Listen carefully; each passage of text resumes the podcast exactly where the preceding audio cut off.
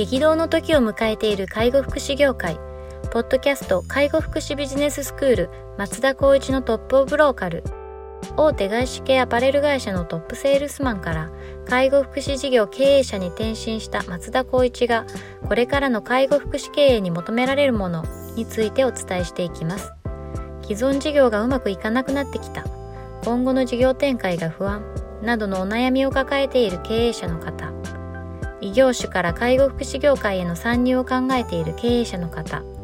これからどんどん事業を拡大していこうと考えている経営者の方。など介護福祉ビジネスの入門から応用までさまざまなステージの方に楽しんでいただける番組です。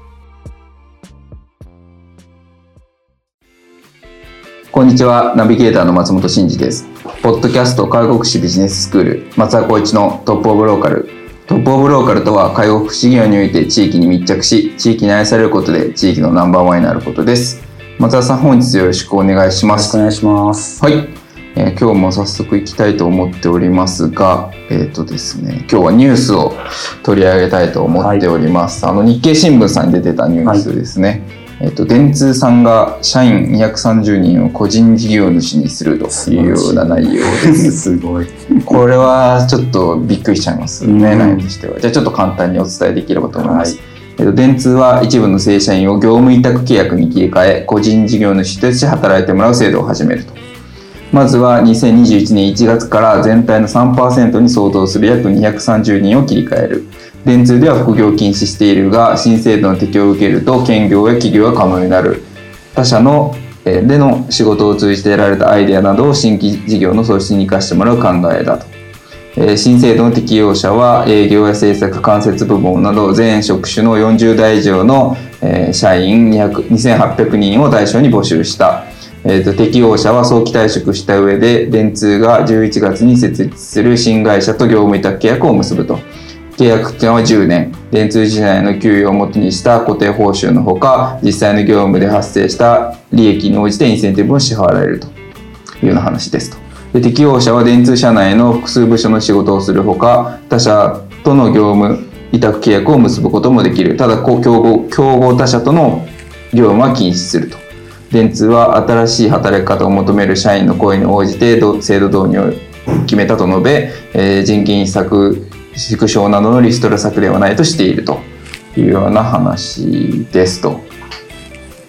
いうとこですね、あの社員を個人事業主として雇うというような話ですが、うんうんこれ結構賛否ある内容ですよね。そうですね。あの見るとね、うんうん。まあその捉え方によっては本当にリストラって思う人も大半なのかなと思いながらも、はい。ただ電通とかも博報堂もそうですけどやっぱり広告代理店とかそういわゆるこう世の中をの仕組みを作っているようなところに関しては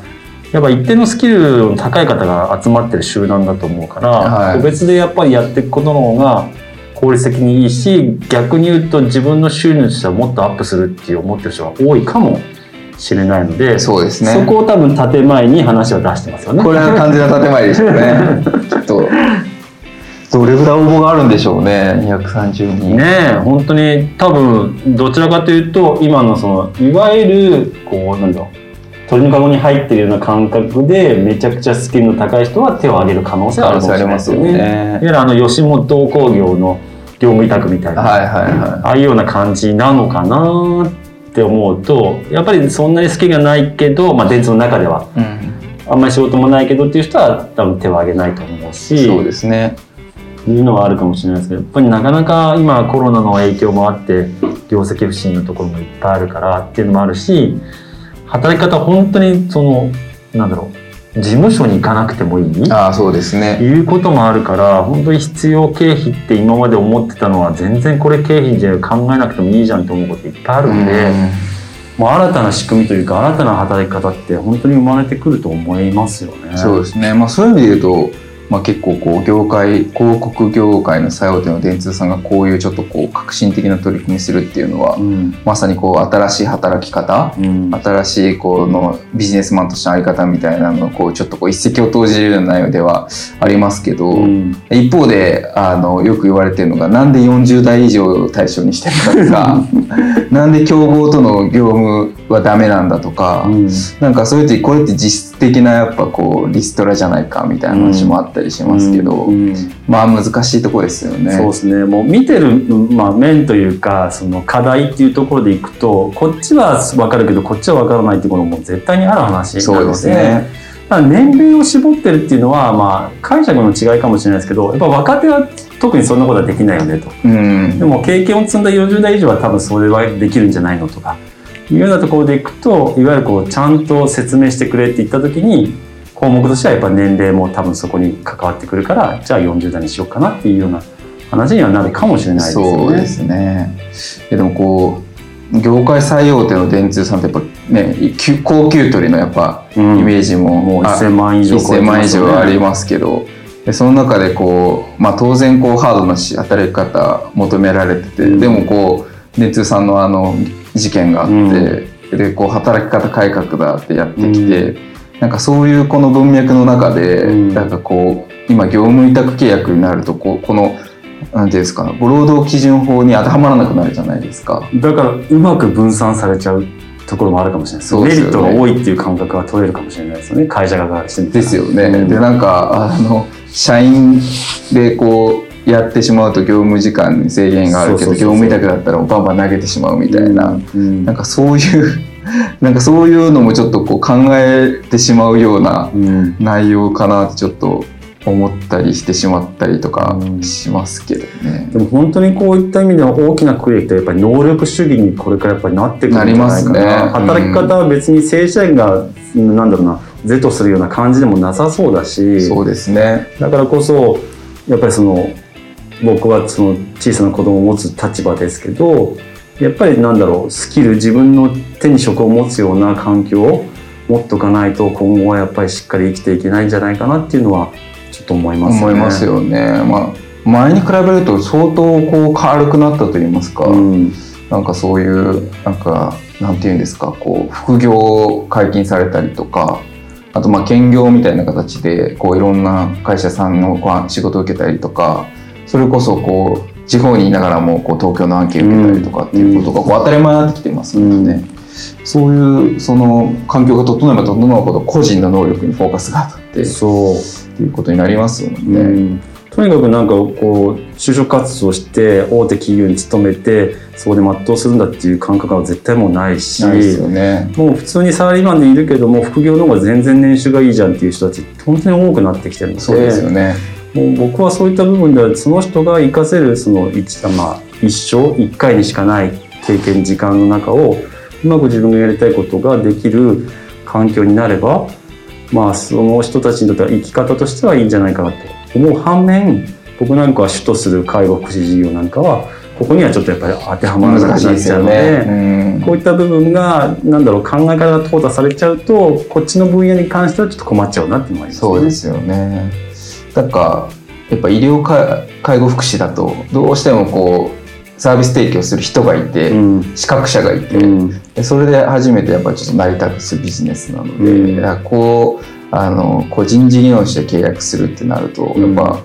責任の範囲も結構曖昧になりますし、そうですね、うん。だからすごくその部分では本当に共有するっていう部分での難しさって多分出てくるんじゃないかなって思うんですけどもうそもそも僕こういったアイデアっていうのはすごくいいとは思うんですけどあの一番はやっぱこのあの休みの分散化が一番大事なんじゃないかなってはいはいはい。思ってて、そうすれば仕事も分散できて、うん休みに対して合わせて仕事をこうまあもちろんそのルーティン化されてるからやりやすい部分はあると思うんだけどやっぱこのコロナの状況だったりとか新しいこうウイルスとか出てきた時にこれだけ世の中っていうインフラがもう成り立たなくなっちゃうから、まあ、そういった部分は柔軟に制度としてやれるような仕組みを作っていくことがもう絶対にやらなきゃいけない取り組みだなと思いますよね。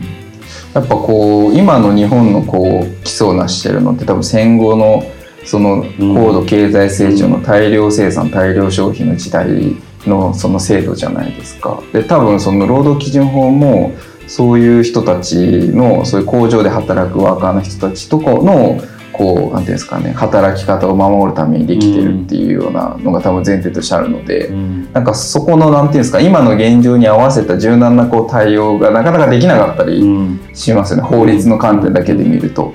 なのでなんかそういう難しさはちょっと非常に感じることがあるんですけど、うん。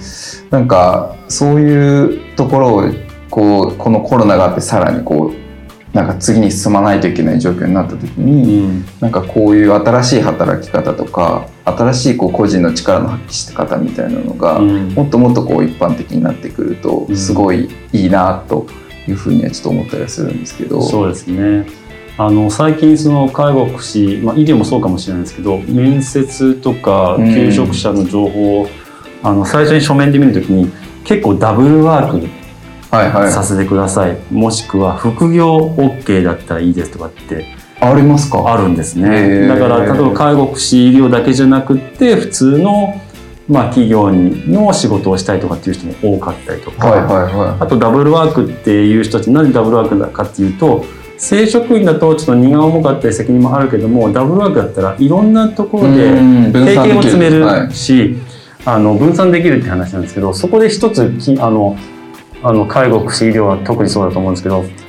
あの飛沫感染するようなところで行くんだったらダブルワークダメとかっていう基準があったりするのでうちなんかも面接の基準の中ではダブルワーク希望だったら例えばもう就業しててうちがダブルワークの2つ目だとしたらそっちはどうなんだうんうんうん。で大体聞くと大体ダメになる話なんですけどそういった部分ではそのいろんな主張あの職業に応じてできるできないとかっていうのも出てくるからその一個のくくりこの情報で一個のくくりで私たちもそういうふうになりたいっていうような風潮にやっぱりあったりするので、それこそこう最後の取り入れないけど医療とか介護福祉っていうところに関してはその意識を持って仕事をするってことはやっぱりぶらさずにやってほしいなとは思いますよね。なるほどですね。確かに。なんかそうこうサービス提供をしてる人こう現場の方たちはなかなか難しいですけどなんかバックオフィスの方とかだったら、なんか優秀な人とかねなんかこうオンラインでこう対応できることもいっぱいあるような気もするので、うん。なんか活用するとかっていうのはもしかしたらあるかもしれないそうですね。よもうそう考えると本当にさっきもお話出ましたけどもうその場所にいなくてもいいし、うん。それこそ海外でもよかったりするし。ますよね。うんいう話ですようね。ん。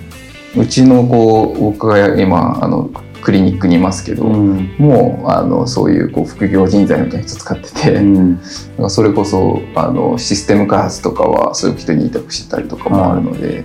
しかもなんかちょっと言い方ですけど安いっすよね個人なので。うん。まああのこう法人に依頼するとやっぱどうしてもいろんなこのそうですね。担保がいるので経費だってかさむ部分がね。む部分がやっぱうんありますけど、まあ、ただ何かあった時にはやっぱ法人として対応できるっていうそういうメリットがあるんですけど、うんうん。個人でやると、まあ、どうしてもなんこその人が例えば